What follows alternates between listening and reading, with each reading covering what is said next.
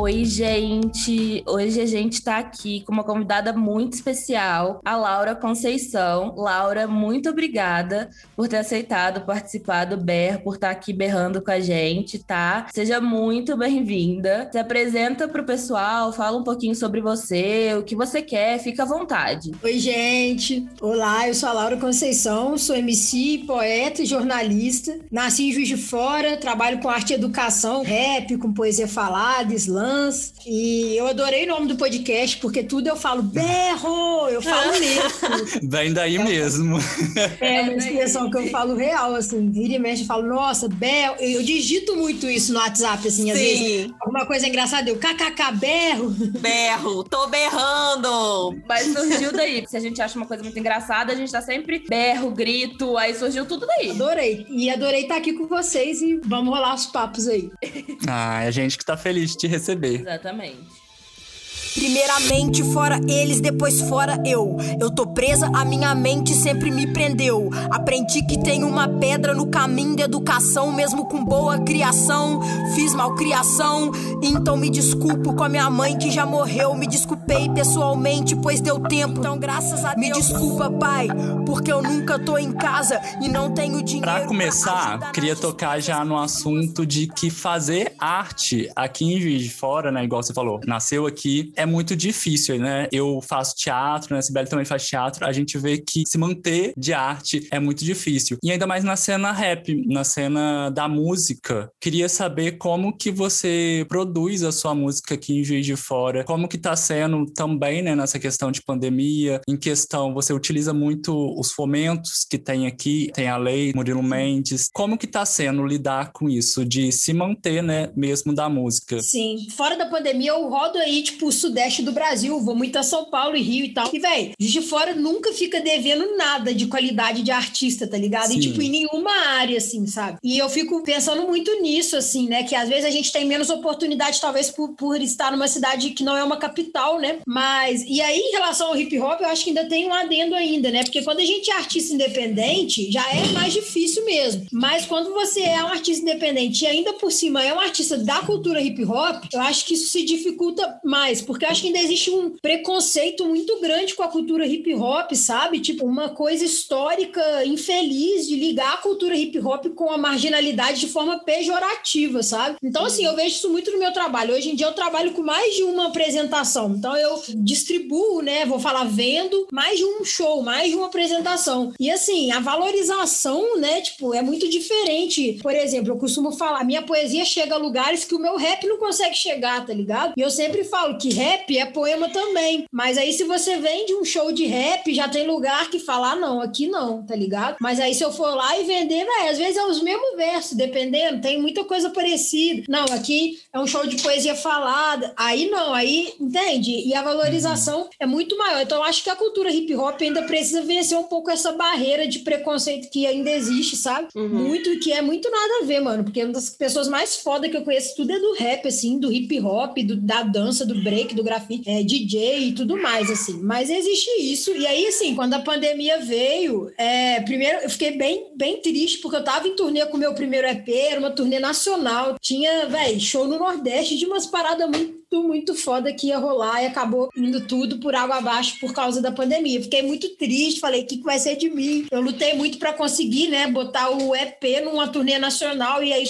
agora que tinha público, o que fazer, né? E aí foi desesperador, mas depois eu, quando começou a demorar muito, assim, a gente foi adiando show por show, mas depois não teve jeito. Eu comecei a pensar que eu precisaria me reinventar, né? E aí entra no, nisso que você tá falando, né? E aí, uhum. é, vamos fazer evento online, vamos fazer live, vamos ver o que, que dá para fazer fazer. E aí vem as leis, né? A gente passou, eu e a Duda, que também é poeta, Duda Mazieiro, a gente passou na Lei Murilo Mendes, com o nosso projeto de poesia na escola. Mas até o momento a gente não conseguiu executar, porque a gente precisa de escola para fazer o poesia uhum. na escola, né? Pois é. E a gente pensou assim, ah, vamos. A FUNAL deu pra gente a oportunidade de adaptar, né? Eles têm feito isso. Só que a gente, é, a gente não quis adaptar porque não tem muito como. O projeto ele atende duas escolas de cada região de Juiz de Fora. A lei divide Juiz de Fora em cinco regiões, A, B, C, D e E. E aí, assim, são duas escolas de cada região. Tem muitas regiões aqui em Juiz de Fora onde os alunos das escolas públicas não têm acesso à internet. Como é que a gente vai fazer de forma democrática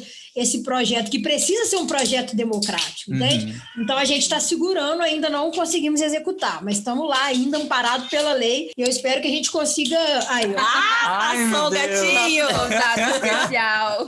Eu espero que a gente consiga executar o projeto da Lei Murilo Mendes ainda em tempo, porque foi uma coisa que a gente lutou muito para ter um incentivo também, e é um projeto que eu acredito muito. Recebi também a lei é, Aldir Blanc também. É, eu não tentei estadual, eu tentei a municipal mesmo e consegui fazer e tal. Mas fora isso, eu tô trabalhando assim. É foda porque é online, né? Mas Uhum. graças a Deus eu tô tendo trampo e conseguindo ir assim com a minha arte, sabe? Ainda trabalhar somente com a minha arte e ter o meu ganha-pão ali. Mas isso é muito complicado, assim. Muitas coisas vêm me incomodando. Eu cheguei até a fazer um desabafo lá no meu no meu Instagram sobre isso, porque eu acho que a gente ficou muito mais é, vendido ali à rede social, né? Muito mais refém da rede social. Isso às vezes me incomoda muito, sabe? Porque eu fico, meu Deus! Né? Assim, é Principalmente uma a artista, né, que gosta do contato. A gente precisa de olhar no olho, ter o contato. Sem falar isso, com certeza isso, sabe? Isso é uma das coisas que eu sinto mais falta, assim. Além de estar em tudo quanto é canto, né, velho? Você correria, aquela correria do artista independente, que eu gostava muito mesmo, assim. E assim, eu acho que a pandemia convidou a gente a estar olhando muito para nós mesmos, né? Esse processo foi muito esse. Então, assim, é aquilo ali, bora lidar com os nossos demônios, né? Então, eu acho que o primeiro Uhum. ano de pandemia foi, de certa forma, a gente com a gente mesmo ali, tá ligado? E isso traz várias coisas, coisas boas, coisas ruins, composições e tudo. Né? Ainda mais no começo, que era tudo muito incerto, né? A gente não sabia se ia durar um mês, seis, um ano. Sim, sim. Só foi aumentando. Acabou que não foi um ócio programado, né? Tipo, a Uhum. março lá, igual o meu, meu último show, o último dia que eu trabalhei foi dia 8 de março. E aí eu fiz quatro shows dia 8 de março. Parecia que eu tava me despedindo, assim, foi uma loucura. Eu terminei, era um domingo, gente. Eu nunca. Assim, do- eu- o dia que eu faço mais show é esse sábado, domingo, né? Tipo, foi uma empreitada muito. E parecia que assim, eu ia ficar muito tempo mesmo sem poder apresentar. assim. Aproveita que minha filha, ó, foi basicamente isso. E foi uma loucura, sabe, assim? E aí, assim, eu pensei, aí primeira semana eu falei assim, ah, beleza, né? Daqui a pouco volta, um, um mês no máximo. E não, e aí ao mesmo tempo todo mundo ali ainda naquela expectativa de vai voltar, não vai. E isso ia dançando com a nossa cabeça, né? Eu Uhum. acho que agora a gente já tá mais adaptado, né? Apesar de não aguentar mais, a gente já tá mais adaptado.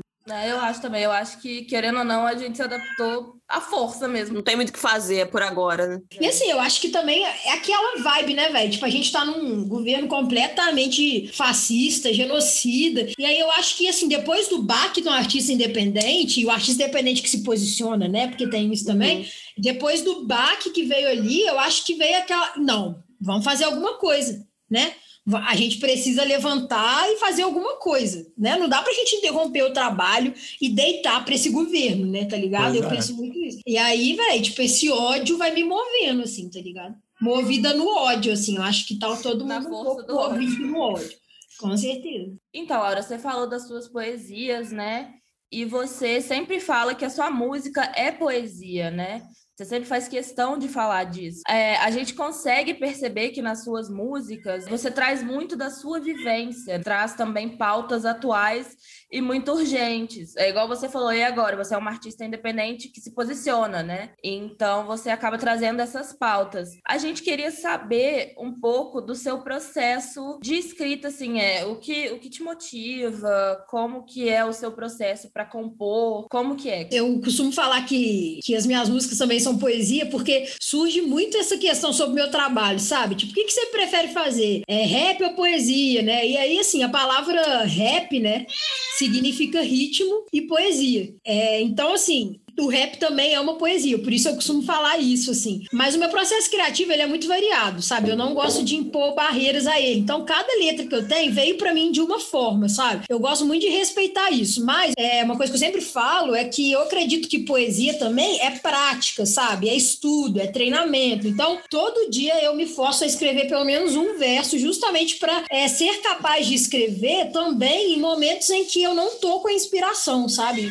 Praticar isso, porque às vezes eu fecho alguns trabalhos, alguns jobs e, e tal, né? E que a pessoa me, me dá um briefing para fazer um texto. Por exemplo, aí aniversário de Juiz de Fora. Ali eu tinha um deadline, eu tinha que entregar e aí, aí se a inspiração não, vir, não vier, que eu tô perdida, né? Perdi o trampo. Então, assim, isso de, tipo, já tem uns quatro anos que eu me forço a todo dia escrever alguma coisa, justamente para quando eu preciso, nessas ocasiões, eu conseguir fazer algo que eu fique satisfeito, que é muito difícil também, eu ficar satisfeito com as minhas coisas, assim, é muito complicado. Eu fico rebatendo, não gosto, e vai e volta. E acho que todo mundo, assim, que compõe tem um pouco isso, né? Hoje eu acredito que eu consigo induzir o meu processo criativo, mas eu não gosto de fazer isso, sabe? Porque é diferente, é diferente a poesia que vem quando tem que vir mesmo. E então, assim, eu, na boa, minha rotina mesmo é assim, deixar vir. Mas se eu preciso fazer alguma coisa, eu consigo, assim. E eu ando sempre com alguma coisa para anotar, um caderninho ou o próprio celular, porque às vezes uhum. eu tô em um lugar no meio, numa fila do caixa, assim, eu preciso anotar. E a, e a ideia é assim: se você não anota, se você não para o banho e anota em algum lugar, você perde a ideia, né? Então, assim, como eu falo muito do que eu vivo, do que eu tô vendo, da sociedade, mais cedo eu tava dando uma entrevista, eu falei isso, eu falei que é, as minhas poesias, elas não têm temática única. Ah, essa poesia é sobre feminismo, essa poesia é sobre amor. Porque eu não acredito que a sociedade funcione desse jeito. Pra gente falar de amor, a gente também fala de feminismo, né? Pra gente falar de feminismo, a gente fala de amor, não tem como a gente falar de luta de gênero sem falar de raça, classe, tudo tá interligado, né? Então, assim, assim como as minhas poesias. Então, assim, esse processo vem vindo em cascata. Então, eu começo fazendo um verso é, romântico, assim, de, de repente eu já tô metendo pau no governo mesmo, tá ligado? E daí a pouco eu já tô em outra vibe. E, e aí, no final, a poesia virou aquilo ali que eu tinha que falar naquele momento, tá ligado? Mas o processo criativo é muito variado. Às vezes vem, tô em casa e falo, não, hoje eu vou escrever. Às vezes fica rondando, sabe? Uma aura de. Às vezes vem sonho também, sabe? É muito louco. Fica rodando uma aura de criatividade. Eu fico assim, ó, eu tô pra escrever. Eu tô pra escrever. Algum momento vai. E aí eu sento e escrevo, assim. É... E assim, é muito do ódio que eu falei, né? De transformar o ódio em arte. Porque sempre que acontece uma situação. Isso sempre, gente. Tipo, desde que eu sou muito adolescente, jovem, criança, eu sou ariana, né? Então, assim, quando eu me sinto injustiçada, assim, sabe? Eu fico muito bolada, mano, tá ligado? Quando eu vejo que eu fui injustiçada ou que alguém foi. A coisa que mais me tira do sério é injustiça, assim. E aí, além disso, tipo, coisas que me deixam bolada. Eu fico tão bolado que eu canalizo aquilo em uma coisa totalmente diferente. Então, por exemplo, ah, é, fui injustiçada com alguma coisa. Eu canalizei aquilo para uma poesia sobre amor, sabe? Então, assim, uhum. essa cutucada, assim, que acaba empurrando também pra gente compor. Assim. É e tem um fato curioso. Quando eu termino de escrever as poesias, depois eu esqueço, sabe? Tipo assim, uhum. como foi que eu escrevi? Eu esqueço, mano, sabe? Como se fosse mesmo uma entidade da palavra, né? Eu acho que poesia é uma entidade da palavra, tá ligado? Uhum. Então, assim, eu escrevo, Aí, assim, eu lembro por um mês, dois, ah, o dia que eu escrevi aquela poesia. Aí agora, se você me perguntar de uma poesia do ano passado, eu já falo, não, mano, aonde que eu tava mesmo quando eu escrevi? Sabe? Porque eu fico muito concentrada ali, é muita energia ali, e aí, no final das contas, só tá a concentração no verso, né? Eu ia falar que eu, que sou ariana, também vou passar a fazer isso. Vou canalizar em alguma coisa e vai ser naquele momento e pronto, que aí eu não fico é muito bom, ódio. Viu? Porque, assim, se deixar, sangue ferve. Senão eu fico passando ódio. Avisar pro gato preto que das a cruzar com humanos. Avisar pra esses fascistas sobre os direitos humanos. Avisar que é machista o boy que anda passando pano. E avisar pra quem. E você tava falando de que você traz muito das suas vivências, né? E eu acho que não tem como. Quando você traz das vivências na, na sua poesia, não tem como nem como focar em uma coisa só, porque a gente é múltiplo também. A gente tem várias coisas que a gente passa na nossa vida e que acaba somando. E eu tava ouvindo o seu álbum Tempos Efêmeros e tinha uma música, A Liberdade. Uhum. E nela eu vi que você acabou trazendo também a questão do estereótipo, das uhum. pessoas estereotipar a roupa, né? A gente vê aí que tem até a ministra que acha que azul é de menino, né? Rosa é de menino, tem essa separação. Eu acabo sofrendo um pouco disso também, que as pessoas já me julgam, às vezes, por causa da aparência, por causa da roupa que eu visto, do jeito que eu falo, uhum. e aí já me estereotipa todo numa caixinha, assim. Você caixinha. sente isso também? Quando foi que você sentiu, assim, alguém tentando te colocar nessa caixinha, tentando te moldar e querendo Sim. dizer o que você é, sabe? Cara, eu sinto muito isso. Sabe por quê? Vou te falar por quê, assim. O meu processo de sair do armário foi um processo que eu estava tentando sair de uma caixinha heterossexual que tinham me colocado. E aí, quando eu saí daquilo ali, a minha arte veio, eu pude falar disso e pá. E eu acabei virando um símbolo, né? Tipo, ah, uma sapatão ícone, né? Ah, a Laura é sapatão e tal. E aí eu fiquei pensando assim, né? Cara, eu sou mesmo, eu acho importante falar sobre isso. Então, assim, eu falo isso porque é importante ter representatividade na letra. Às vezes tem uma menina de 20 anos, 15, 17, que tá precisando ouvir que ela não é doente, mano, tá ligado? Sim. Que ela é o que ela é e tudo bem. Então, assim, nesse, nesse sentido, eu Falo mesmo isso, mas, cara, e se eu quiser beijar um cara, mano? Se eu quiser ficar com, com um menino? Tem vários caras que me atraem, tá ligado? E aí, assim, aí eu comecei a me sentir mal de tipo assim, gente, mas eu não sou sapatão, o que, que eu tô fazendo achando que esses caras são bonitos? O que, que tá acontecendo comigo? Então, assim, aí eu comecei a num conflito interno, ou seja, por causa de uma caixinha, ou seja, até a caixinha sapatão é uma caixinha, tá ligado? E, assim, é, eu até falei isso na música Liberdade, eu falo. Eu sou estereotipada, se eu me apaixonar por homem, ninguém vai entender nada, né?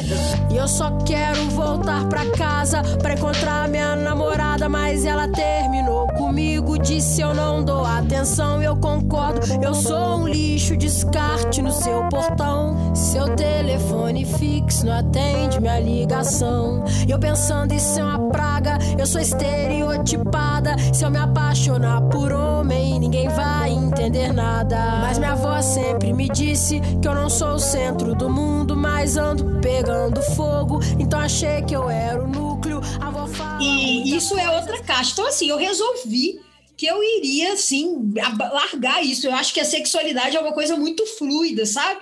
Eu tava rolando um papo com as meninas do Vulva La Vida, elas me perguntaram assim: você é uma pessoa estereotipada. Isso é bom, te liberta ou isso te põe em perigo, tá ligado? E é os uhum. dois, é as duas coisas ao mesmo tempo. Hoje em dia, você ser uma mulher lésbica estereotipada, assim, é ao mesmo tempo que é isso, gente. É isso. Eu sou o que sou, o lado bom de ser gay é poder dar pinta de gay, porque se você já é gay, não tem problema dar pinta de gay, né? Entendi Mas, assim, referência, viu? Eu sou da, dessa época da MTV. É dessa época, pegou, né? Pegou a ré. Então, e aí, assim, é ótimo, é libertador ou seja, eu sou assim, minha arte é essa, é isso ou não é isso, e bora que bora. Mas ao mesmo tempo, você fica muito vulnerável. Você anda na rua, as pessoas te olham de cima a baixo, sabe? É real, sabe? As pessoas, não sei, sabe? Parece que nunca viu uma sapatão, sabe? enfim, mas enfim, sabe? Essas coisas acontecem muito. Você fica vulnerável a, a, a assédio, a grito, a violência, sabe? Porque você é diferente de uma menina que você olha e você não fala isso, né? Mas isso uhum. é um uhum. estereótipo, né?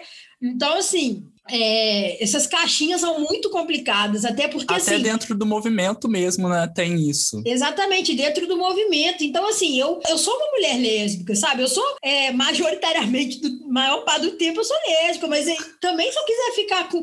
Por exemplo, então, então, então eu sou pan, porque eu, se eu quiser ficar com um homem trans, né? Assim, resumindo e citando MC Chuchu, eu acho que as pessoas têm que cuidar, tomar conta da própria vida e cuidar do seu, sabe? Porque assim. Cuida do seu. Cuida do seu. Essa questão de se rotular, às vezes ela é necessária, porque às vezes você tá perdido, às vezes você mesmo precisa entrar em algum lugar ali. Isso acontece, viu, gente? Às vezes a gente precisa entrar, se definir ali para entender, mas às vezes é o contrário, sabe? Às vezes a gente só precisa viver a nossa vida e se relacionar com o que a gente quiser e usar a roupa que a gente quiser, sabe? Roupa não tem gênero, sabe? Então, assim, essas caixinhas são muito complicadas e eu acho que isso acaba ferindo muitas pessoas da comunidade LGBTQIA, sabe? Porque, assim, no meu caso, eu lido com os meus estereótipos mas assim, pessoas morrem por causa dessas caixinhas, sabe? Da gente colocar ou tirar da caixinha, sabe? E essa pergunta é uma pergunta muito boa, assim. O estereótipo, ele não é bom, sabe? Até porque provavelmente pode ter um monte de menina aí que não se identificam, é, sabe? Que tem um estereótipo, mas às vezes só gosta de menino, sabe? Eu não sei, sabe? Cada pessoa é de um jeito, entende? Então, assim, não quer dizer que é porque eu uso roupa tal, tenho cabelo assim, que eu sou, que, que a minha orientação sexual é essa, né? Ou a minha identidade de gênero é aquela. Porque isso é sempre a gente tentando encaixar qualquer pessoa na binaridade, homem e uhum. mulher, sabe? Então, assim, as pessoas precisam entender, sabe? Então, assim, se for, se, se tiver um homem trans e se o homem trans não vestir uma roupa considerada masculina, a sociedade não vai entender ele como homem trans, entendeu? Eu tava assistindo um documentário Laerte outro dia, que eu demorei para assistir, mas assisti há pouco tempo. Eu, eu acho sensacional. Coloca uma questão e fica num conflito. Tava querendo fazer o implante. E aí falou: eu, eu, será que eu vou ser mais mulher se eu tiver, se eu tiver colocado peito? Sabe? Entende? Tem mulheres trans que têm a vontade de colocar. Ou seja, uma mulher trans que não põe peito, será que a sociedade vai ver como menos mulher porque ela se parece menos, uhum. sabe? Tipo, a Laerte se parece menos com o estereótipo da binaridade Sim. de homem e mulher. O que eu quero resumir aqui, né? Que as pessoas ficam tentando. Essas caixinhas vêm muito disso, sabe? Você vê uma figura não binária na rua, isso incomoda as pessoas, sabe? Sabe? Tipo, foda-se. Se parece um homem, se parece uma mulher. Não é isso. Não existe só homem e só mulher, sabe? Esquece isso. Não existe só o gay e o hétero, sabe? Não existe isso. A sexualidade é fluida, sabe? E a gente tem que romper essa polarização de homem e mulher, porque tudo.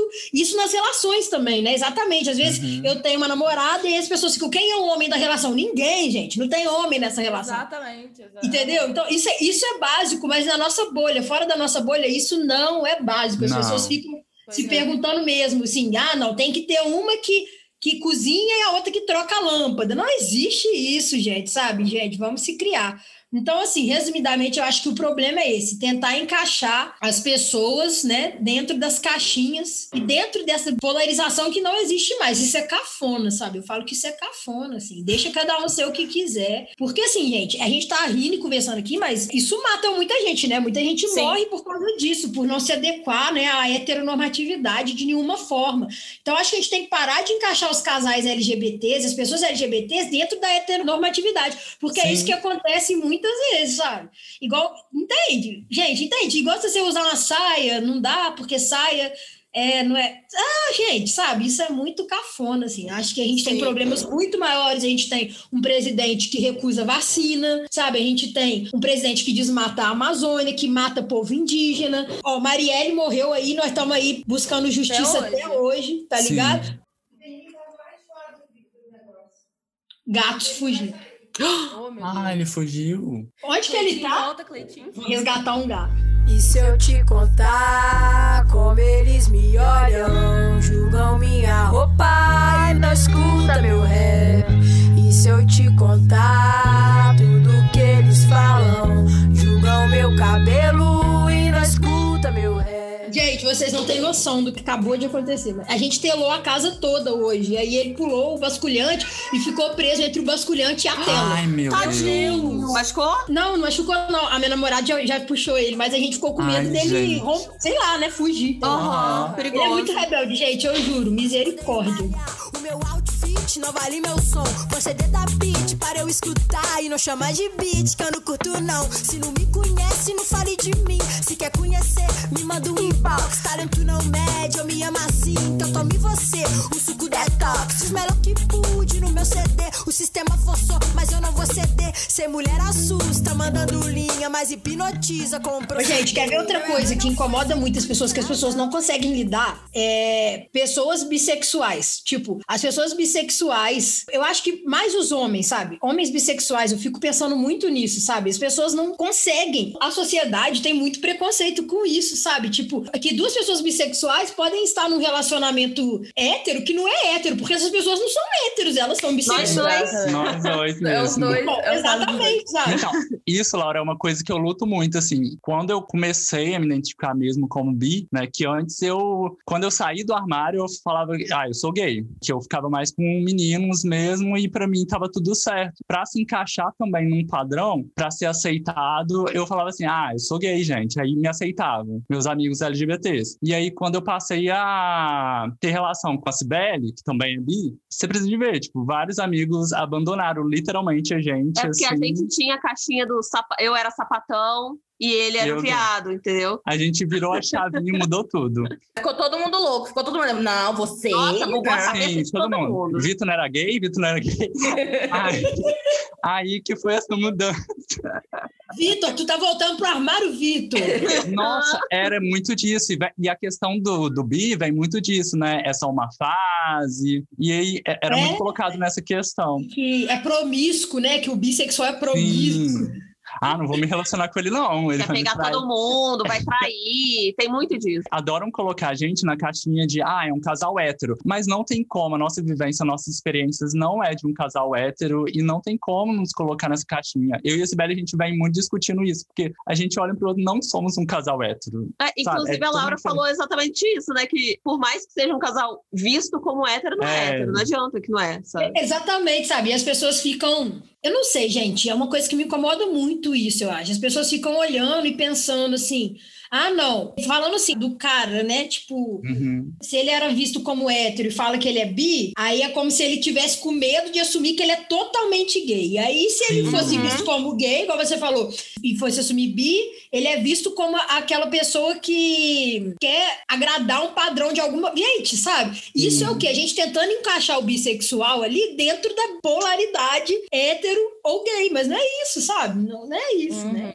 Sim. Exatamente. As caixinhas são muito prejudiciais. E assim, a, as pessoas que são preconceituosas e tal, assim, né? Tipo, macho, cis, branco, heterossexual, ele também é prejudicado com esse pensamento, sabe? Esse pensamento prejudica uhum. ele próprio, porque com certeza ele tem vontade de fazer alguma coisa que é vista como, que, como não coisa de macho. E aí, com certeza, ele vai, uma hora ele vai ser. É a questão da masculinidade Eu ia falar frágil, isso agora, né? a masculinidade frágil, né? Isso, exatamente. Uma hora ele vai ser prejudicado pelo próprio preconceito, assim, uhum. sabe? É isso que acontece. Sim. Eu acho que a gente precisa muito falar mais disso, gente. Falar mais sobre a bissexualidade, porque ainda é uma coisa muito.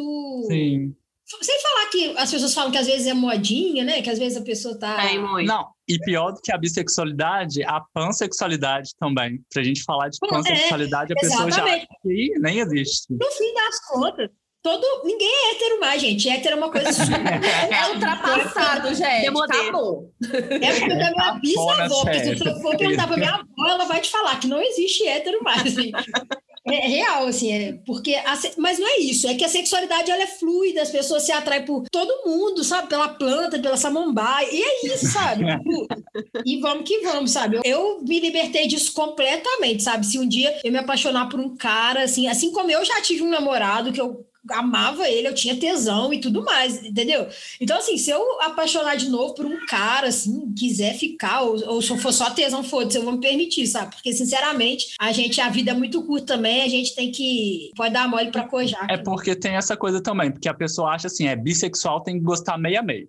Mesma é. coisa que você tem que gostar de mulher, você tem que gostar de homem. E não é assim. Você né? gosta mais de homem ou você gosta mais de mulher? Porra, quantas Nossa, vezes a gente ouve isso, né? vezes? né? Pan e Bia, a gente ouve isso. Puta que pariu. E assim, gente, eu acho que também tudo é conhecimento, né? Que eu acho que as pessoas às vezes também. Porque assim, eu, eu, o feminismo que eu acredito, a luta de gênero que eu acredito, é assim: você vê uma pessoa mandando mal, você senta com ela e explica. Sim. Depois, se ela mandar mal de novo, aí, velho, que se dane, babaca.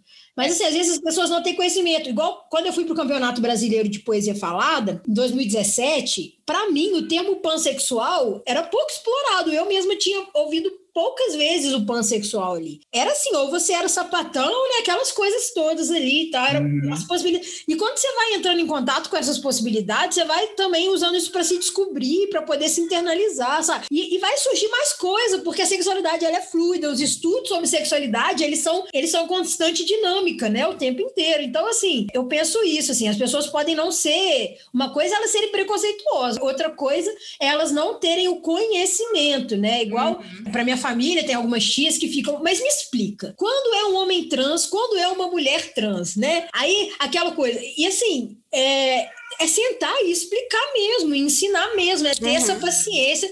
Porque, assim, é, tem gente que é preconceituosa, né, mano? Aí não tem que passar pano mesmo, tá ligado? Tipo o Rodolfo do Big Brother. O cara tem Nossa. acesso a tudo quanto é informação, mano. É, é poucas pra esse cara, tá ligado? Aqui, ninguém viu, por feio, mas ninguém viu.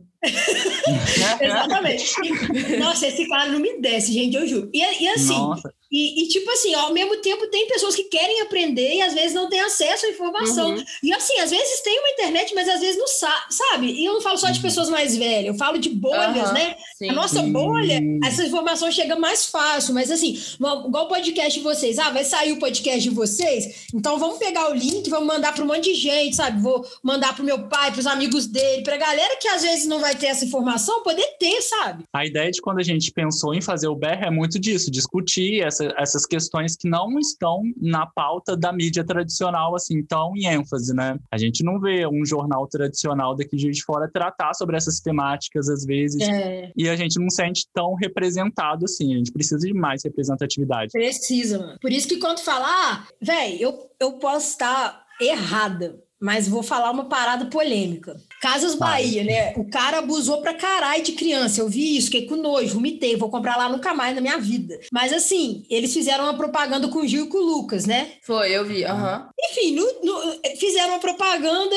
né, em comemoração aí e soltaram lá, uma propaganda LGBT. O cara das Casas Bahia abusava de criança Sempre. O que é melhor agora? Uma Casa Bahia que faz uma propaganda LGBT ou uma Casa Bahia que o dono abusava de criança e ainda assim não faz propaganda LGBT?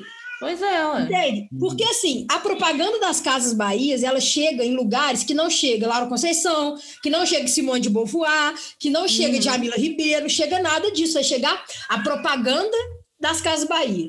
Então, assim, Gente, desde que os atores sejam pessoas LGBTQIA, porque eu acho que isso tem que ser, não adianta você pôr ator hétero fazer isso. Uhum. Eu, eu, acredito muito que botar as pessoas, os casais LGBTQIA, na massa, na mídia de massa, é muito importante para uhum. quebrar o tabu. Quanto mais se vê, mais se rompe o tabu e mais a violência diminui, porque a violência ela gira em torno do tabu. Então a senhorinha que tá lá na cidade da minha avó, em Cataguás, minha avó, em Cataguás, vai assistir é, não a minha avó, porque ela já tá, né? Ela já, eu já rolei vários papos, mas vamos pensar uma senhorinha tipo a minha avó no interior, que tem um certo preconceito, né? Com casais LGBTQIA, mas ela vê aquilo na TV, ela começa a naturalizar aquilo, gente. Eu acredito muito nisso, sabe? Que a gente precisa. Isso é visibilidade, isso é representatividade, entende? Uhum. Então eu, eu acho que é bom, tipo, a Anitta tocar em assuntos feministas, eu acho que é bom. Tá sendo oportunista, não tá sendo? Pelo menos está levando essa discussão para lugares onde ela não chegava antes. Exatamente. Eu então, assim, acredito assim, muito nisso.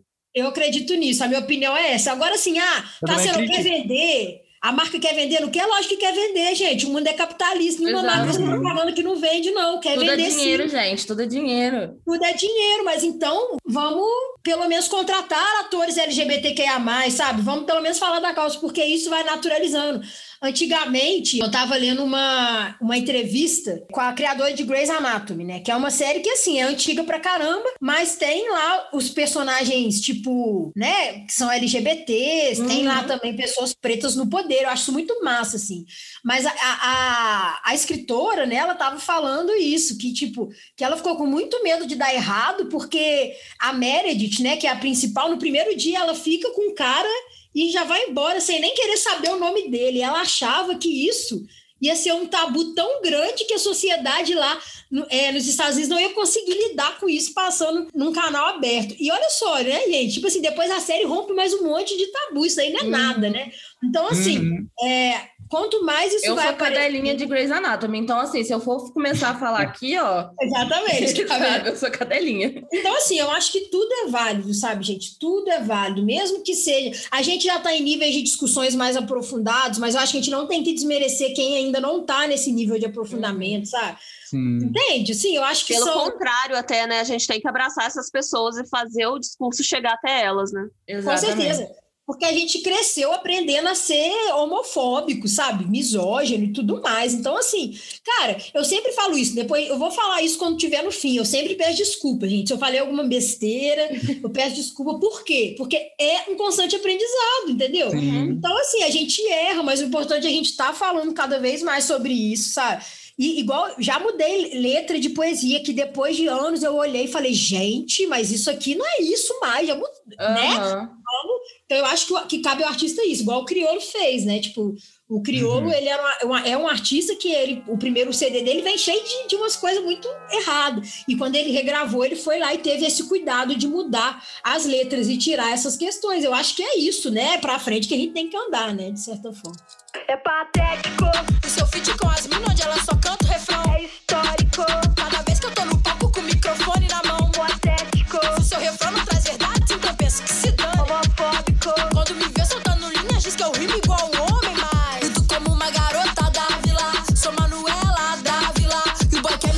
62 vezes. Agradeço quem toma conta da minha vida. Eu me sinto em 64 em plena sexta-feira 13.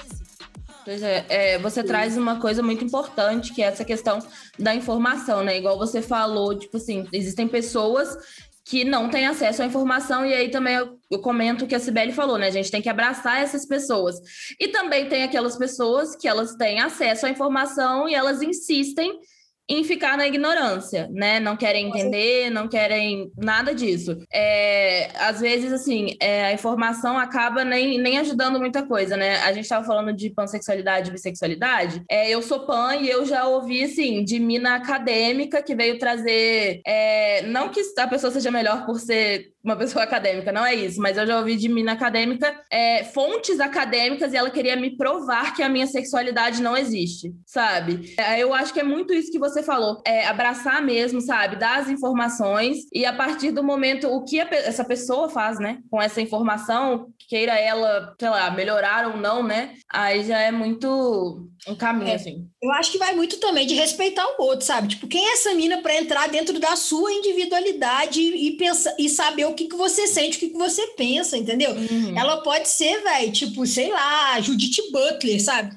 Vai, vai vir falar se eu sou hétero, se eu sou bi, foda-se, sabe? Tipo, que se uhum. dane. Você que sabe de você, mano, sabe? Eu acho que falta um pouco isso para as pessoas, sabe? Cada um uhum. sabe de si sabe? E, tipo assim, uhum. é isso, sabe? Tipo, eu acho que falta muito essa questão, assim. E em relação à academia que você falou, né? Eu acredito que toda pesquisa, ela só é válida se acontecer duas coisas. A primeira coisa é se as pessoas simples conseguirem ler sua pesquisa e entender. Sim. Sim. Então, assim, não adianta você fazer um. Eu, pô, eu já cansei de dar entrevista para doutorado de Islã, mestrado e tal. É, mas eu falo, mano, beleza mas a família do poeta que você está entrevistando vai ler uhum. o seu texto e vai entender do que você está falando sobre uhum. eles. A minha avó vai ler, ela vai entender seu texto. E a outra coisa que eu penso também é a, até que ponto a gente está levando o estudo da academia para a prática. Então, assim, eu só acredito, eu acredito na academia. Eu acho que tem que ter mulher lá dentro, tem que ter comunidade LGBTQIA, tem que ter preto, tá ligado? Mas assim. É, até que ponto a sua pesquisa ela está saindo do copia e cola de outros textos e monta uma terceira uhum. e indo para uma prática. Como que você muda o mundo com a sua pesquisa? Entende? Isso é muito importante. Então, assim, essa Sim. pegada, né, tipo, do, no, é, essas questões que a gente questiona, né, do, do feminismo, ah, o seu feminismo, ele abraça mulheres deficientes físicas, mulheres pretas, mulheres é, trans, né, porque tem isso também, né, tipo assim. E as mulheres que não têm vagina? O seu feminismo abraça essas pois mulheres? É. Essas e assim, isso é muito, muito válido. Assim como, né, tipo, o feminismo radical, eu sou super, tipo, velho, na boa. Mulher é quem se define mulher, mano. fim de papo, tá ligado? E acabou. Não, feminismo radical aqui a gente. Sabe o que, é, que, que eu acho que é um de ser, que é meio foda? Eu acho que a gente tem que explicar. Porque, assim, às vezes a gente fala feminismo radical, aí as pessoas pensam que são as minas que vão pra luta e tal, mas não é uhum. isso, né?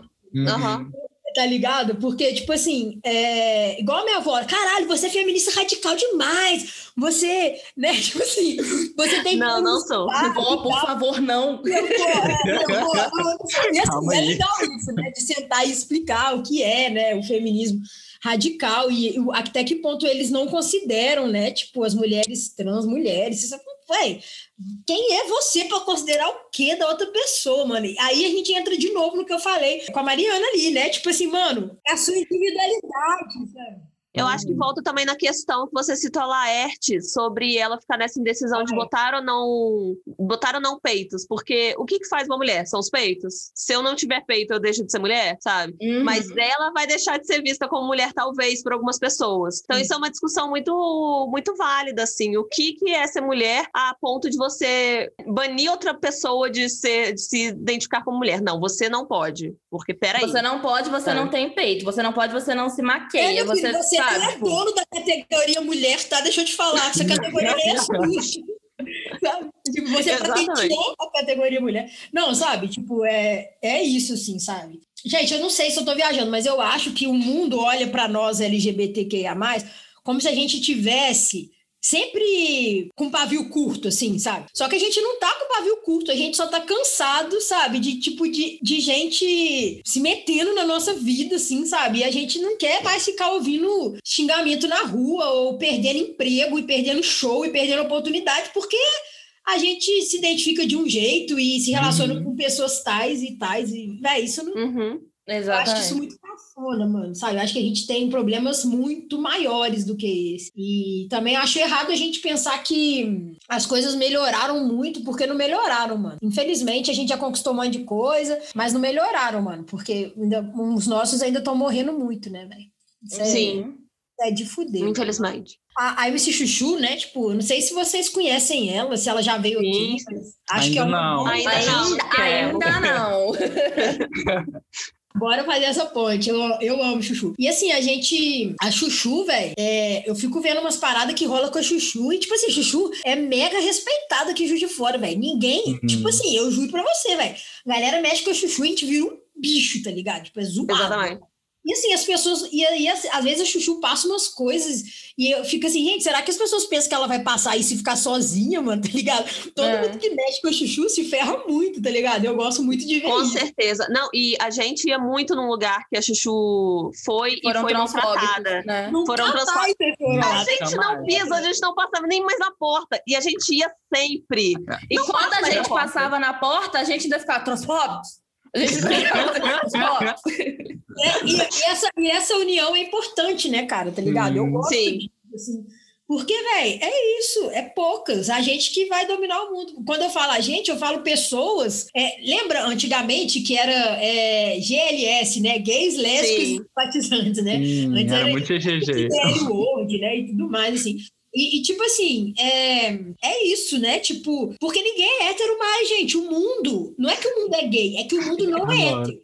Entendeu? É só isso. E, e- e aquele negócio, né? Ah, não, então homem e mulher não existe mais. Existe, lógico que existe. É, A mais- é, foda-se, a, maior a, a parte mais respeitada da população é homem com mulher. Mas não quer dizer que aquele homem também não possa sentir atração por outro homem e aquela mulher por outra mulher, ou que possa se identificar com um gênero diferente, ou vice-versa, ou milhões de, de- Entendeu? Então, assim, não é que a gente quer que acabe o relacionamento entre um homem e uma mulher. Estamos aí com. É ditadura gaysista, Laura. O que, que você tá falando?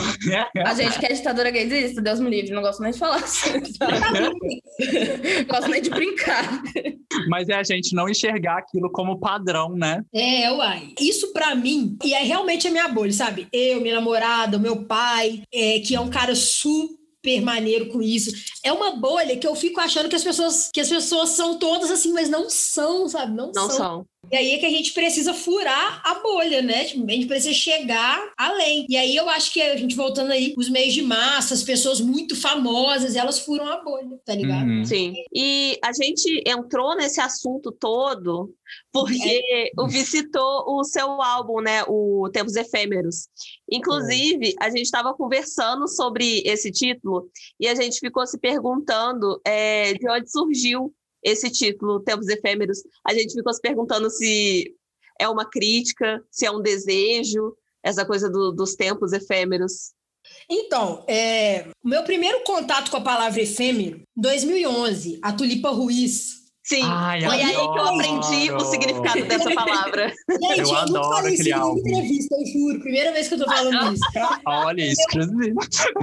É isso. A palavra efêmero, ela entrou no meu vocabulário com a Tulipa Ruiz, que ela lançou aquele álbum, o Efêmero. Mas isso, ó, tem exatamente 10 anos. Então eu tinha 15 anos. E aí, é, eu falei, nossa, efêmera, que palavra legal. O que, que isso quer dizer, né? Aí perguntei pra minha mãe, ela falou, eu falei, ah, bacana, morreu. Nunca mais toquei no assunto de efêmero, nem nada, nem nada. Quando foi em 2016 para 17, quando eu lancei o primeiro single, que foi o Tempos Efêmeros, o single, eu queria alguma palavra que pudesse expressar é, o tempo da mudança, assim, tempos mu- mutativos, tempos que estão mudando. Mas, na época, em 2016 para 17, foi algo positivo esse Tempos Efêmeros. Tanto que eu falo na letra que são tempos efêmeros, tempos de mudar, é, o seu Hum. preconceito não vai passar e, aí a, e a gente vai seguir. Então, era esse sentido do Tempos Efêmeros. E aí, é, como esse single foi o single que me lançou, assim, sabe, a minha carreira e coisas do mais, eu decidi que eu ia nomear o meu EP de Tempos Efêmeros. Mas do single até o EP sair, foram dois anos. Então, assim, muita coisa mudou e tal. E as músicas vieram. Eu gravei, fiquei um ano no estúdio. Então, assim, muita coisa mudou. E aí eu quis manter o nome por causa de outro motivo. Então, aí eu quis manter o Tempos Efêmeros porque realmente eram tempos efêmeros de, tipo, muitas mudanças aí pro ruim, né, mano? Que a gente tava começando a entrar em declínio ali, governo Bolsonaro e tudo mais. Então, uhum. não deixa de ser tempos efêmeros também. Eu acabei querendo usar a música do single para nomear o EP. Uhum. E aí veio essa grande questão aí de tempos efêmeros que ficou e acabou ficando como o nome do EP. Mas é uma viagem muito louca, assim. Acho que... Mas eu amei. Eu amei Não porque é? o próprio significado foi mudando de acordo com uhum. o que você estava vivendo. O, o, significado também é efêmero, né, mano? Olha que coisa. O significado também é efêmero. A gente ficou Olha. debatendo é, entre a gente quando a gente estava montando a pauta, né? A gente, por quê? É uma pergunta boa, vamos, vamos, vamos fazer, sabe? Mas, mas eu acho que é por isso, assim, né? Porque tudo muda mesmo. E, a, e tudo é efêmero, né? Sim. Tudo é. E os tempos também são efêmeros. E falando disso, falando de tempo, eu também notei que as suas letras traz muita coisa do seu passado. Do que, que você sente saudade? Cara, então, esse EP ele é um EP de apresentação, né? Então eu falo muito de mim, da minha vida, tem coisas muito pessoais, né, no EP e tal. Justamente porque ele conta uma história. Se você ouvir da faixa 1 até a faixa 14 direto, é a minha vida, assim, vai passando por tudo e tal. Tudo que eu já vivi e tal. E assim, é, eu quis trazer essa pegada mais pessoal, porque eu acho que a minha arte tem um pouco disso, sabe? É, e eu falo muito da minha infância, né? E tudo mais. Eu falo da minha mãe também, que já faleceu e tudo mais. Então, assim, se eu fosse falar coisas que eu tenho saudades, eu acho que eu tenho saudade de. É, de um ritual que rolava na minha casa, assim, todo domingo de manhã, que era meu pai e minha mãe colocando os vinis para tocar, assim, sabe? Eu tenho muita referência de, de MPB por causa disso, assim, sabe? De música mesmo. Tipo, ali que eu ouvia Elis, é, Chico Buarque, e, e, tudo tribalistas e tudo nessa pegada um pouco mais desses domingos de manhã. Então isso uhum. é, fundou muita coisa da minha arte, assim. Até hoje eu estou gravando meu segundo EP e tem muita coisa disso até hoje que eu estou jogando ainda pro próximo EP, assim. Mas e também sinto muita falta da minha mãe, sabe? Eu tenho muita, muita saudade dela, assim, de acabou que ela ficou muito vinculada à minha infância, porque por mais que quando ela faleceu eu tinha 20 anos, ela ficou um tempo doente e tudo mais, e acabou que eu acabo associando ela mais com a minha adolescência mesmo, porque uhum. essa, esse processo de sair do casulo, ela já estava um pouco doente, assim. Então, é, eu também sinto muita falta disso. Eu gosto de resgatar as minhas referências musicais e coisas da minha infância, porque eu sei que outras pessoas também tiveram essas referências, sabe? E eu acho que as pessoas podem se identificar com isso. Então, eu gosto muito de, tra de trazer coisas do meu passado, e principalmente nesse trabalho, que era um trabalho de apresentação, onde eu gostava muito de falar de mim mesmo, né? E precisava, senti uma necessidade, assim, né, disso. Foi um álbum totalmente intuitivo, mano. Eu gravei lá no Santa Cante, liguei pro DJ Poti, e, e, na época ele tinha gravado, ele tinha produzido o, o CD da Chuchu também, e tinha produzido o do RT. Eu falei, ah, mano, me ajuda. E, e ele falou, ah, eu quero criar. Eu falei, eu quero deixar você criar, e aí você pode fazer o que você quiser. E foi um processo muito gostoso, e como eu tava já em corre muito grande de agenda e tal, eu demorei muito para conseguir gravar ele todo, porque ele era aqui, em, gravei em Juiz de Fora. Então, eu é, demorou um ano para o EP sair. Esse eu espero que saia mais rápido. Final do ano eu espero uhum. que ele venha aí. Mas assim, estoura. Tô, final do ano, né? Mas assim, eu sou uma pessoa muito neurótica com esse negócio de pandemia. Eu acredito uhum. muito que a gente tem que ficar mais em casa. Então, assim, se eu achar que eu vou correr risco ou pôr pessoas em risco, eu vou segurar também a gravação. Então, eu estou muito conscientizada com isso, sabe? Eu acho que não vale a pena a gente se arriscar, né? E nem pode, nem é bom exemplo. Hum. Mas é isso. Esse, esse EP, ele tem essa pegada mais pessoal. E, vai, ele tem uma pegada mais suja, mano, tá ligado? Eu, eu gosto de falar que, assim, se você escuta uma poesia minha de agora, uma poesia do EP, uma poesia mais antigo da época do Nacional e tal, você vê um amadurecimento, porque de fato eu amadureci quanto pessoa, né? Acho que a gente vai amadurecendo. E esse EP, não, ele é aquele EP da Laura Conceição chegando na cena, aquele EP mais cru, né? Onde eu tô mais crua, onde eu tô mais sujona ali, as bases também, um respeito máximo ao boom bap também, que rola muito. Eu gosto de boom bap, assim, porque eu acho que boom bap é um tipo de batida que você precisa... É um movimento, mais que um tipo de batida, é um movimento, assim, que você precisa se garantir muito na letra, sabe? Ter um conteúdo uhum. muito bom, e eu gosto disso, né? Uhum. Então, assim, é uma, uma época muito importante. Tempos Efêmeros é o meu bebê, assim, sabe? Pra sempre será. É, você falando da, da sua lembrança, né, dos seus pais com ouvindo os discos de vinil, é, a gente sempre tem, assim, né, uma, uma memória. Eu também tenho uma memória de quando é, meu pai ficava sentado ouvindo, sei lá, Zeca Pagodinho, vinil, assim, do Zeca Pagodinho, do Jorge Aragão, com a bebida dele. Então, assim, eu lembrei disso na hora, sabe? Sim, eu também tenho muita lembrança de disco. Você falou de disco. E é uma coisa muito identificável, né? Quando quando você fala sobre as suas experiências, você acaba falando sobre a experiência de outras pessoas também. Porque uhum. acaba tendo essa identificação. É isso, cara. E tipo, pô, é muita referência, velho. Tudo que eu vivo vira referência. Podcast vai virar referência. Daqui a pouco vou estar tá falando disso em algum momento. E é isso, velho. Viver é ser, né? Tipo, é tá aí pegando as referências de tudo que a gente vive, mano, tá ligado? Tipo, igual o gatinho, fugiu, ficou preso aí. Daqui a pouco já vai estar tá lá. Meu gato fugiu, ficou preso. Com certeza. Eu sou assim, não duvido. Amei. Mas, igual, mas igual Liberdade, né? A música que falou Liberdade é uma música que eu tenho um carinho muito grande por essa música, porque ela é o storytelling. Ela não tem um refrão. Ela não tem um refrão. Ela é. E assim, é uma música de sete minutos. Quando eu cheguei, o produtor do EP falou assim: mano, tu vai embarcar mesmo, tu vai pôr uma música de sete minutos no EP. Eu falei, mano, eu vou pôr uma música de sete minutos no EP.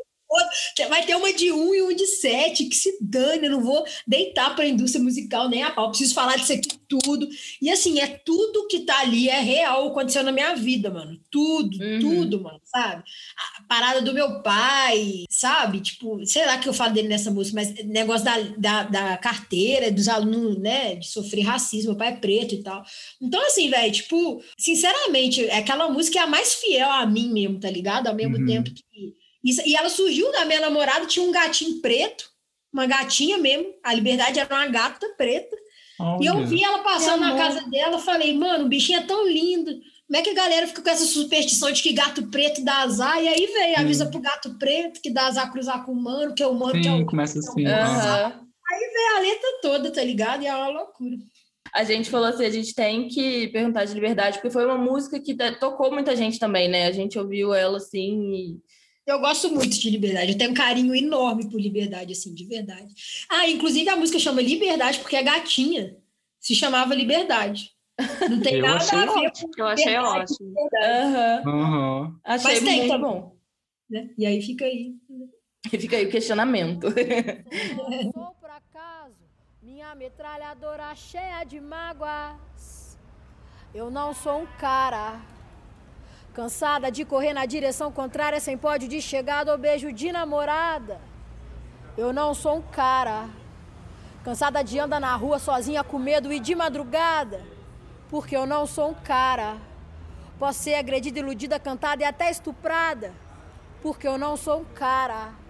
Mas é que amanhã eu trabalho, meu chefe é um otário reduz meus salários, caralho. Então, é, numa entrevista para o Tribuno de Minas que você deu, você fala da importância de usar a sua arte, né, para ajudar outras mulheres. A gente estava falando de feminismo ali agora, né, da, das questões e tudo. Aí, em uma outra, uma outra música sua, a Eu Não Sou um Cara, né, que você pega é, a música do Cazuza para poder falar, apontar essas questões, né, de que nós mulheres não somos um cara, então a gente sofre uma porrada de coisa. Como que você acha que a sua arte ela pode atingir as mais diversas mulheres com as mais diversas lutas e vivências? Então, cara, é, essa história de não sou. Então, cara, né? Que não é um cara. Mas então, essa, essa questão do, do não sou um cara é um, foi uma surpresa muito boa essa música, porque eu escrevi ela e falei, tô viajando, que coisa horrorosa, tô viajando muito na maionese, deixei ela guardada. E um dia eu tava num bar, uma parceira minha, eu falei, velho, eu escrevi um troço, que eu não sei se ficou bom. Aí eu li para ela, ela falou, velho, isso é muito bom. Tipo assim, é, eu uhum. tinha muito esse receio, né, de, de ter trabalhado a música do Cazuza, e tipo, será que a galera vai pegar? Ou será que pode, né? Umas questões assim. E E eu quis muito isso, sabe? Eu que tava muito naquela época de o seu feminismo, né? Discutir isso, o que, que ele abraça, né? Eu não sei se eu represento todas as mulheres, eu não sei de Uhum. verdade, porque assim, realmente eu não sei o que é ser todos os tipos de mulheres, eu não sou, né? Mas assim, com o máximo de respeito possível, eu gostaria muito que essas pessoas se sentissem contempladas com a minha arte, sabe? Mas é aquele negócio, né? Tipo, tem, tem ali o limite até onde eu posso ir por, por lugar de fala e por questões também. Tenho o cabelo raspado e o coque pra cima. Eu amo meninas e beijo menina, mas não sou um cara. E no busão é a mesma treta, ele pula a roleta, depois a punheta ainda faz cara feia. Era só mais um cara. Então tô cantando Cazuza pra ver se os caras me escutam, pois ele era um cara. E os caras só escutam os caras. Mas essa letra, ela veio muito pensando nisso, né? Tipo, a gente não é um cara e por isso acontece um monte de, de, de merda, tá ligado? E assim, e as pessoas não entendem. Essa reflexão vem muito, vem muito forte, assim. Essa música, depois que eu soltei ela, eu fiquei um tempão sem, sem cantar ela, que eu não sabia ela de cor. Aí depois eu decorei de novo, falei, não, eu vou, vou começar a usar, que a galera pede muito, né? Foi uma parada que a galera se identificou muito, assim. E eu acho que, eu espero, voltando pra sua pergunta, né? Eu espero tá- estar representando essas pessoas.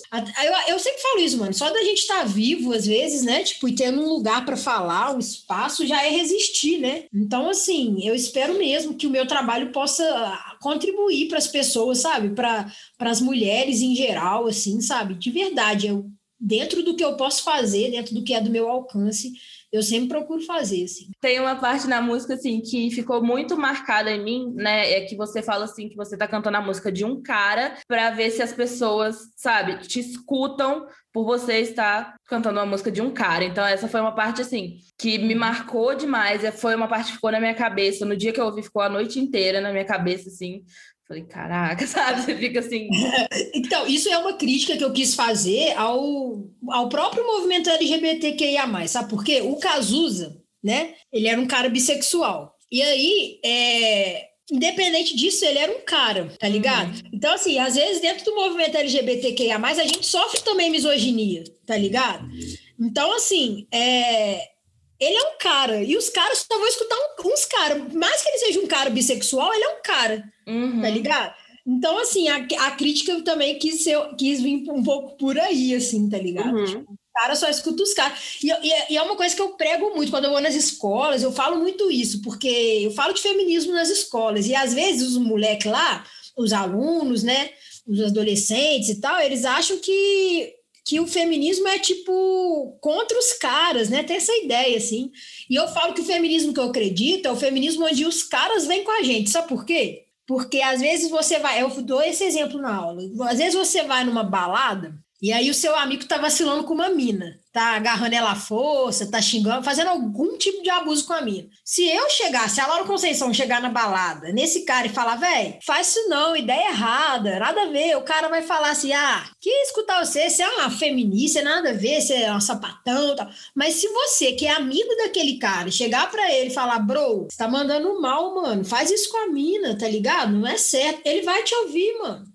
Tá ligado? Uhum. E aí, a hora que você, homem, heterossexual, consegue contribuir pro feminismo. Exatamente. Exato, sim. Então, assim, nem, nem todo homem, homem heterossexual cis é um homem escroto, é um abusador. E aí é esses caras que precisam ajudar a gente a conscientizar os caras que vacilam, tá ligado? Por isso que eu sou a favor de um feminismo onde os homens são bem-vindos também, para ajudar a gente nessa corrente, assim, sabe? E, e, e tudo mais. Aí eu falo, ó, futebol aqui. Quem que joga futebol aqui na escola? As minas também podem jogar ou vocês não deixam as meninas jogar? Tá ligado? Ah, não, nós vamos pensar mais sobre isso. Não, nós vamos deixar elas jogar, não tem nada a ver e tal. Então, assim, tá ligado? É essa, esse tipo de conscientização, porque às vezes aqui pra gente já tá de boa, as minas já jogam futebol, mas, mano, não é assim, tá ligado? Ainda tem isso, tá ligado? Toda escola que eu vou, eu falo, as meninas, é, eles não deixam a gente jogar, a gente quer jogar.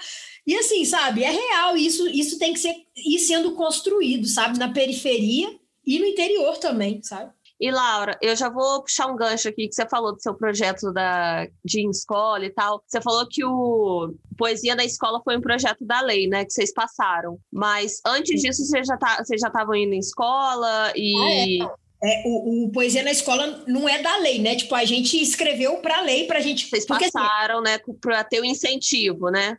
Isso, então, é um projeto que a gente faz é, de coração. Quando eu falo de coração, é o quê? A gente não ganha dinheiro, a gente, inclusive, investe o nosso dinheiro nele. Então, a gente não cobra nada das escolas. Só de escola particular a gente cobra cachê, porque escola particular uhum. são empresas, Sim. né? Uhum. Mas, assim, a gente vai em todos, também vamos na particular. Mas nas escolas públicas que a gente vai mais, a gente não cobra, não cobra cachê. Às vezes pede uma ajuda para chegar, uma carona e tal. Então, é um projeto de coração mesmo. Então, a gente quis escrever na lei para a gente ter uma verba para criar um material. A gente criou um material didático para entregar para os meninos que abordam temáticas sociais, que tem poesia, que tem espaço para escrever a poesia deles e tal, e tudo mais. Então, assim, e também para financiar. Então, a gente quer fazer o quê? Convidar poetas para ir com a gente e pagar um cachê a esses poetas. Sacou? É uma forma de fomentar ali a própria cultura e tal. Mas o projeto, ele nasceu em 2017 e até hoje ele está nativo aí. A gente já foi mais 63 escolas, aqui Rio de Janeiro, é, Minas Gerais, Zona da Mata, e uma, uma porrada de lugar. Às vezes a escola paga para a gente viajar, né, para ir na escola, isso é muito bacana e tal. E aí, né, né, a gente aceita essa ajuda de custo, mas fora isso, a gente não cobra nada e, e, de qualquer forma é um projeto de coração. E é uma das coisas que eu mais gosto de fazer, que é trabalhar com arte e educação, ser arte educadora. É Sim. muito transformador, sabe? Tipo, e eu aprendi desde cedo, mano, que tipo, é, desde cedo é ótimo, né? Eu aprendi desde o início da minha carreira. O vislumbre que a arte traz quando você é bem sucedido ele não é tangível, sabe? Então, assim, teve um dia que a gente tava cantando com o Jonga, velho, lá, lá em Ubá, em Ubá não, em Barbacena, tava lotado pra caralho, assim, tipo, a gente cantando com o Gustavinho, e galera pai, foi o primeiro EP dele, o, Heresia e tal, e a gente no palco, todo mundo muito receptivo, e assim, e nossa, né?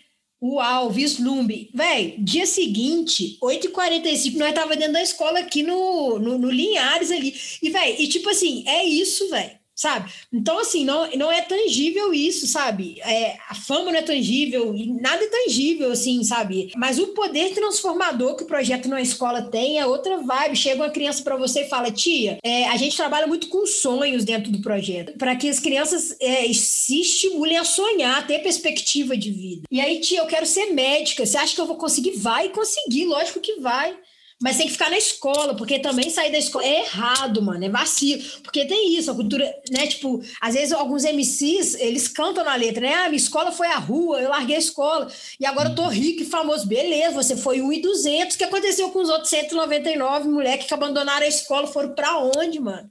Tá ligado? Uhum. Então, assim, a gente tenta levar essa, essa. Pô, você quer ser o quê? Você quer ser MC? Sabe? Você quer ser gari? Você quer ser sambista, sabe? Você quer ser professor? Escola. A escola vai te ajudar com tudo. Ah, mas olha, eu quero ser cantor de funk. Eu tenho que fazer aula de matemática? Tem que fazer, porque você tem que encaixar a sua música na métrica do beat, você tem que entender disso. Então, assim, a gente tenta mostrar para eles, assim, que eles precisam estar ali na escola, porque ali é o que vai dar futuro a eles, assim, sabe? E aí, e o projeto surgiu muito com essa ideia de diminuir a evasão escolar, porque o aluno começa a se identificar dentro da escola, né? Você chega com, com o Carlos Dumont de Andrade de cara pro moleque, o moleque não entende nada, não tem a realidade dele ali. Mas você chega e fala, ó, e os Racionais que você escuta na sua casa, um Emicida, um MC Guimê, isso tudo é poesia também. E agora, você gosta de poesia, tá ligado? Então vamos fazer uma poesia que, que, é da, que fala da sua realidade, que fala do que você vive, tá ligado? E aí o, o menino entende que ele gosta, e aí ele absorve até melhor o Carlos Dumont de Andrade também entende? E aí a ideia é fazer a ponte entre a realidade dos alunos e a escola, de forma que a escola seja um espaço, se torne né, um espaço mais acolhedor para o aluno, né? E isso diminua um pouco a evasão escolar. Assim. E aí, aí o projeto se linka a outros tantos projetos, a gente vive indo para as escolas de mutirão, leva grafiteiro, leva DJ, e vai todo mundo, e é uma festa, assim. Assim, nessas 63 escolas que a gente já foi, só deu ruim em uma escola, que era uma escola militar. E a professora de arte chamou a gente. E era amanhã, aqui de fora, era, não era o colégio militar, mas era uma escola que também é militar. E aí, tipo, a professora Acho de arte. eu já sei como é. Vai. Lá mesmo. Aí a professora quis muito, tipo, véi, vai rolar. E ela fez uma manhã de hip hop. Foi a coisa mais legal. Fomos eu, os meus parceiros, o Gusta da dança, o Sten do grafite. É, eu fui com a. Eu e a Duda, a gente foi com a poesia, né? A gente foi cantar rap e tal. E tava tudo bem, a gente pegou umas letras mais de boa, né, para também não ser uma rasteira tão grande, e a gente resistiu, e a gente foi lá, e assim, no meio da nossa apresentação, o cara lá pegou o microfone, foi super autoritário, enfim, a gente foi expulso da escola. E aí tudo bem, porque durou bastante amanhã, assim, sabe? Uhum. E a gente foi mas aí quando a gente chegou em casa, a gente, poxa, a gente feliz, mas triste. Feliz porque tinha durado mais que a gente imaginava, e triste porque realmente a gente tinha sido expulso. E a gente chegou em casa, e aí as nossas redes sociais, eu recebi mensagem, eu tenho printado até hoje, que eu nunca vou pagar essa mensagem, moleque falando, obrigado, hoje foi o primeiro dia na minha vida que eu me senti ah. bem dentro da minha escola, mano. Nossa, eu arrepiei toda agora.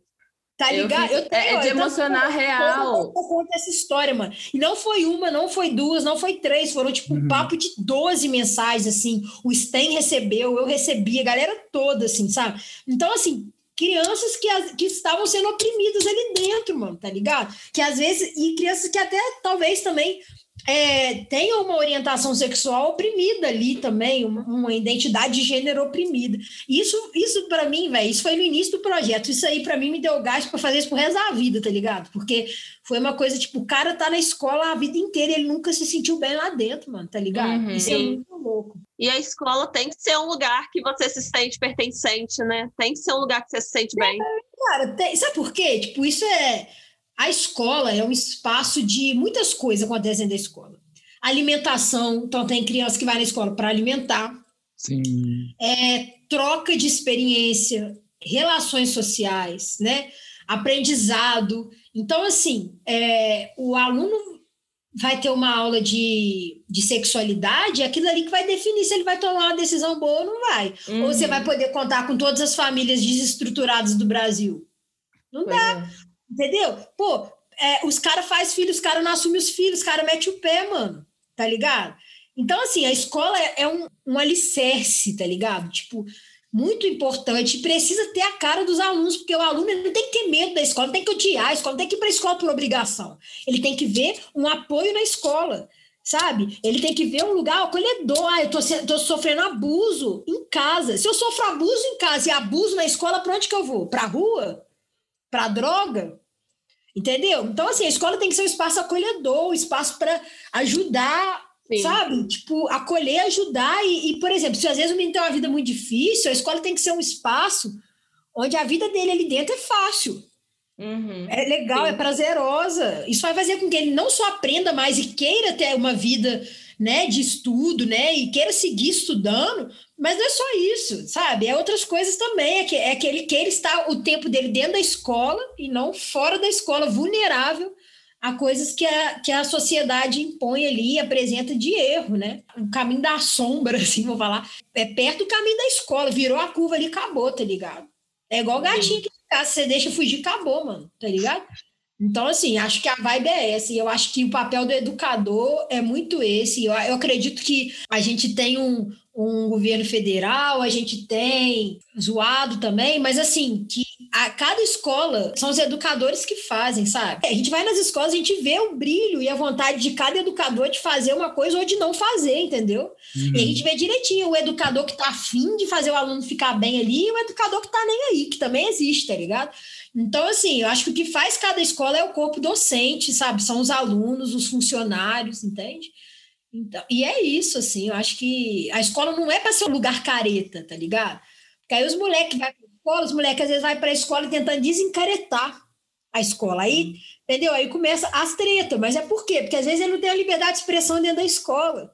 Ó, em todas as escolas que a gente já foi, os professores às vezes recebem a gente e falam: Ó, esses meninos são muito difíceis, essa turma aqui, você não vai conseguir falar, vai ser muito complicado. A gente, vamos ver. Sempre tem um professor acompanhando. Mas até hoje eu nunca, em todas as escolas que eu fui, tive problema de indisciplina. Porque hum. a gente fala de uma coisa que os moleques querem ouvir. De um uhum. jeito que os moleques querem ouvir. Quando os moleques começam a gritar, falam, ó, parou com a palhaçada, que se ficar falando aí, eu vou chamar para vir fazer poesia aqui na minha frente. Entendeu? E acabou, e os moleques. E assim, e é isso, sabe? E tipo assim, é, a Laura Conceição queria ter tido esse pro... eu queria ter tido esse projeto na minha escola, porque talvez eu teria me identificado como artista muito antes, e aí muitas coisas teriam acontecido na minha vida, tá ligado? Uhum. Então, eu acho que isso é muito importante. E também é uma forma de mostrar que a, a arte não é só pintar e desenhar né? A arte também é dançar, é o teatro, também é você cantar, é também você recitar poesia, é também você grafitar, sabe? É você fazer música, é tudo isso, né? E, e vamos ver isso como profissão, né? Não como um hobby, assim. né? É, e é muito legal ver você agora fazendo esse tipo de projeto, já que você queria ter tido esse tipo Isso, de incentivo na, funciona, quando você era né? mais nova. Funciona mesmo. Eu sinto Sim, isso é muito muito legal. falta disso, mano. Eu não sei desenhar nenhuma casinha, assim, eu desenho muito mal. E eu ficava, nossa, eu sou péssima artista. E, velho, olha hoje, eu sou uma Uhum. artista, tá ligado? E é isso. É muito. E, e- e sem falar que deve ter outras artes por aí que eu nem sei que existe, mas que existe. Né? Uhum. E assim, a ideia é essa, assim, né? Com certeza.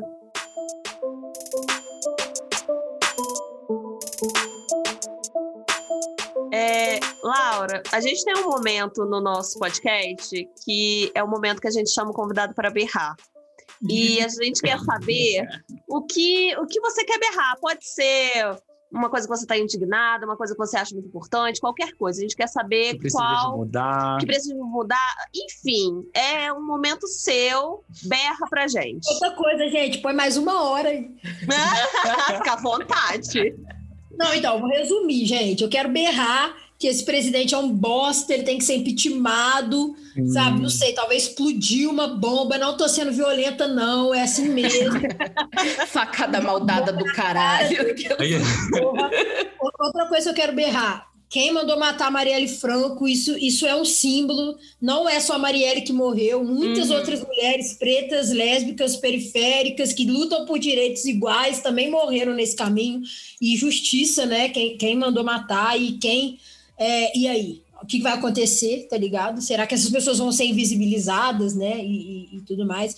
E outra coisa, gente, olha só, não tomar conta da sua vida apenas é cafonice. Isso já passou, isso está lá atrás. Então, tome conta da sua vida, cuide do seu, não seja homofóbico, isso é muito cafone, isso é brega, não tá na moda mais. Cancela isso, aceite a pessoa como ela é, até porque não cabe a você, e respeite, porque a gente quer respeito, né?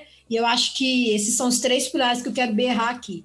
E vacina, gente, vamos vacinar. Porque... Nossa, vacina. Sim. Vacina. É, isso aí acho que não era nem para estar sendo uma questão, né? Ninguém nunca questionou se ia vacinar tétano ou se não ia, né? Mas Covid tem que questionar. Então, é a forma como a política influencia muito em tudo que a gente faz. Então, vamos prestar atenção aí, gente, né? No nosso voto, vamos fazer o nosso voto valer, vamos votar em gente que vai valorizar a gente, né? E vamos tirar esse genocida aí do poder aí. Porque tá difícil, tá demais, as bolsas científicas estão caindo, os artistas estão desvalorizados, a mata está sendo de- devastada, né? Eu até fiz um videozinho rápido, um Rios, falando os motivos para impeachment o Bolsonaro. Então, se você quer saber, ainda não sabe os motivos, é só ir lá no meu Rios, Uhum. que tem mais de 68 motivos. Aproveita e passa pra gente, fala pro pessoal quais são suas redes sociais, como que a gente faz pra te achar, todo mundo que quer te seguir, fala aí, faz seu jabá. então, galera, para quem curtiu o papo, né, e quer saber mais um pouquinho sobre mim, é só chegar Laura Conceição, digitar em qualquer rede social, qualquer uma mesmo, assim. Até Behance tem, tem tudo. é Twitter, Facebook, Instagram, é YouTube, Spotify, Deezer e tudo mais lá, Laura Conceição, que você vai me achar e depois me conta o que, que vocês acharam. Gente, foi ótimo, Laura. Muito Foi obrigada muito bom. por essa Gente, conversa. eu falo tanto, coitado de quem vai editar. Nossa, mas Nada, assim, mas vai ser ótimo. a pessoa que vai editar tá aqui, mas as pessoas que vão ouvir agradecem. Gente, eu Pois é. adorei vocês. E, gente, ouçam a Laura Conceição, ouçam artistas de, de fora também. A gente quer trazer mais aqui também. Valoriza artista nacional, galera. Valoriza. Exatamente, gente. Me escuta aí. Em breve tá vindo um EP novo, final do ano, com direção musical do Everton Beatmaker. E bora que bora, que vem novidade por aí. E eu fazendo assim, achando que é vídeo, mas. A gente vai direto. As minhas lives assim.